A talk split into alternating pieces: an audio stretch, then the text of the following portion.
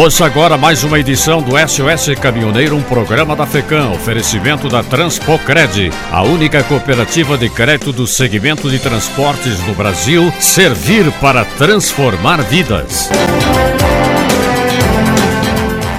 Pelo segundo ano consecutivo, os motoristas ficarão isentos de pagar o seguro obrigatório de danos pessoais causados pelos veículos, o DPVAT. A medida foi aprovada no último dia 17 de dezembro pelo Conselho Nacional de Seguros Privados, órgão vinculado ao Ministério da Economia. A isenção pode ser concedida porque existe um excedente de recursos no fundo, Fundo da Caixa Econômica Federal, que administra os recursos do DPVAT para cobrir os prejuízos com acidentes de trânsito. Ao ser constituído em fevereiro de 2021, o fundo recebeu 4 bilhões e 300 milhões do consórcio das seguradoras que formavam a seguradora líder para o fundo. Desde então, o dinheiro vem sendo consumido com o pagamento das indenizações. Após 10 anos consecutivos de discussões, estudos, polêmicas e inúmeras tentativas de mudanças na legislação do transporte rodoviário de cargas brasileiro, o CONTRAN voltará a permitir o uso de cavalos mecânicos 6x2 em bitrens e 7 eixos. A decisão é confirmada pela Resolução 882, publicada no Diário Oficial da União ainda na última quinta-feira do ano que passou, dia 24 de dezembro, Natal.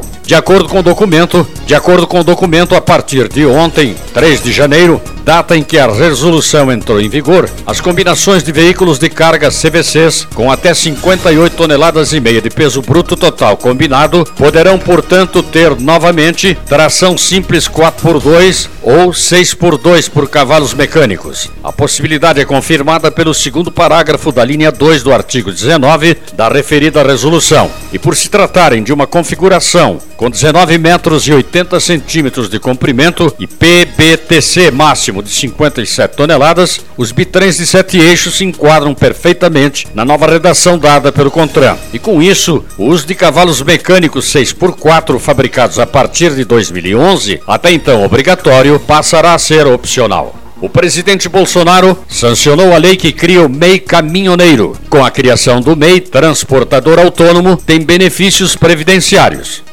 O texto estabelece que os motoristas autônomos poderão ser microempreendedores individuais. A associação nessa categoria passa a ser permitida aos caminhoneiros que têm um faturamento de até R$ 251.600 por ano ou R$ 20.966 por mês. Até agora o limite era de 81 mil reais por ano, ou seja, R$ 6.750 mensais. O MEI Microempreendedor Individual permite, portanto, a emissão de notas fiscais e a criação de CNPJ, que lhe dá a possibilidade de acesso a linhas de crédito especiais no setor financeiro. O valor mensal dos caminhoneiros que façam parte da modalidade será de 12% sobre o salário mínimo. Esta foi mais uma edição do SOS Caminhoneiro, um programa da FECAM, oferecimento da Transpocred, a única cooperativa de crédito do segmento de transporte no Brasil. Servir para transformar vidas.